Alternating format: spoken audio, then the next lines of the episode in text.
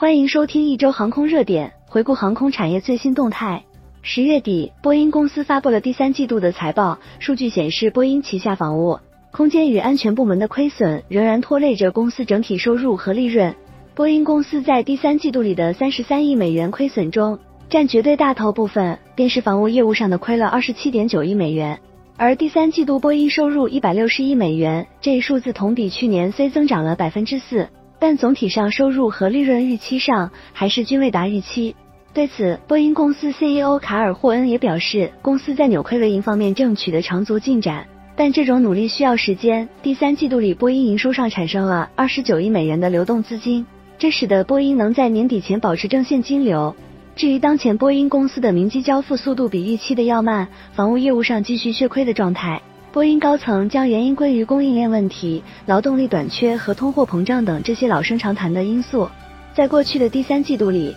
波音防务业务上的 KC-46A 加油机、VC-25B 总统专机、T-7A 红鹰高级教练机、MQ-25 黄鲷鱼海军无人加油机以及星际客船载人飞船这几大重头戏都遭遇了技术挑战和成本超支，并最终直接体现在财报上的上血亏二十七点九亿美元。而这背后的原因同样是老生常谈了，指向的就是今年以来常挂在波音高管嘴边的固定价格。换做一个我们更熟悉的词，便是一口价。如果这些固定价格的军机项目发生了预算超支情况，五角大楼无需向波音支付超过承诺价的部分。所以，今日波音所遭遇的原材料和劳动力成本飙升、技术挑战、供应链中断、进度一再延误等一众问题，都要由波音自掏腰包埋单。以及还有产品无法按期交付后的向五角大楼付补偿款，由此第三季度里深陷固定价格泥沼之中的波音，在 KC 四六上亏了十一点七亿美元，VC 二五 B 上亏七点六六亿美元，MQ 二五上亏三点五一亿美元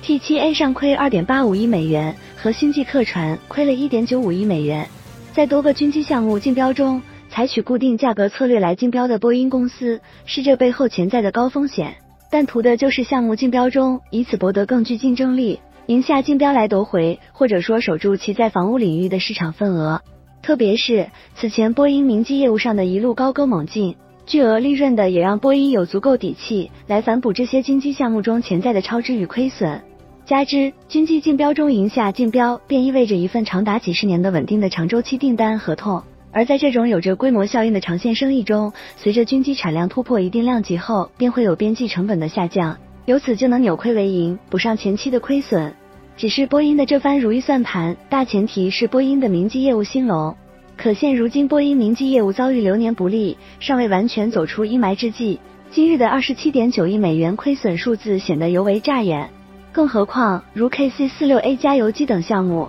给波音造成的失血痛楚还要持续数年。至于波音公司在防务项目上采取的固定价格策略，除了以民补军、看长线收益的原因外，分析称另一层因素是，对比洛克希德马丁公司和诺斯罗普格鲁曼公司等竞争对手来说，波音公司似乎在获得有利可图的国防合同方面上不太擅长，自身在成本核算和成本控制方面能力不足，换成更直白的表述就是不太会做生意。而在洛马击败波音赢得 F 三五项目，诺格在新一代轰炸机。陆基战略弹道导弹两大项目均击败波音后，这反倒刺激波音公司坚定的选择了固定价格这种抢单模式。只是眼下来看，KC 四六 A 暂未能让波音如愿赚到钱，似乎 MPU 二五黄貂鱼就成了波音防务业务扭亏为盈的新希望了。但一些更为尖刻的评价则是称，今日的波音公司在军机设计上的能力不足，需要依赖外部力量或合作伙伴或主要供应商来参与，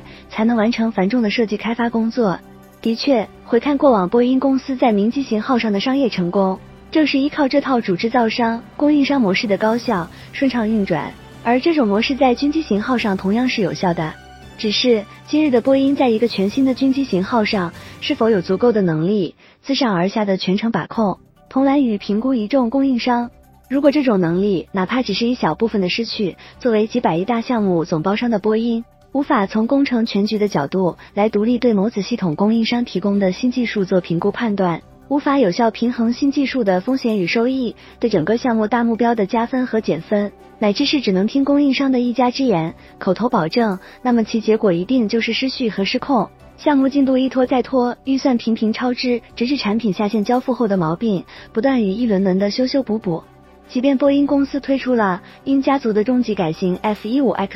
超级大黄蜂飞赴印度上门推销，十月的美国陆军协会年会防务展上公布了阿帕奇 V 六点五。但就像在此前欧洲多国的战斗机竞标中，波音的鹰和超级大黄蜂屡屡败于落马的 F-35A，属于他们的辉煌时刻终究是过去了。不论是在美国军方还是在国际市场中，波音王牌机型的竞争力都已显不足，市场份额难谈再有大幅新增。在他们身为一代名机、家族上千架的总产量面前，二零二二年里的几十架新机订单，只能算是昔日盛宴之后的甜点了。也正是因为老机型即将下桌，新机型又短期内无法让波音赚到，所以分析称，波音这家航空巨头的防务业务正面临着充满潜力和危险的未来十年。不过，另一方面来看，财务分析公司给出的数据显示，波音仍然是今日美国军事工业体系中的主要参与者，在二零二零年占据着五角大楼总采购预算的百分之二十一份额。加之作为巨头的波音有着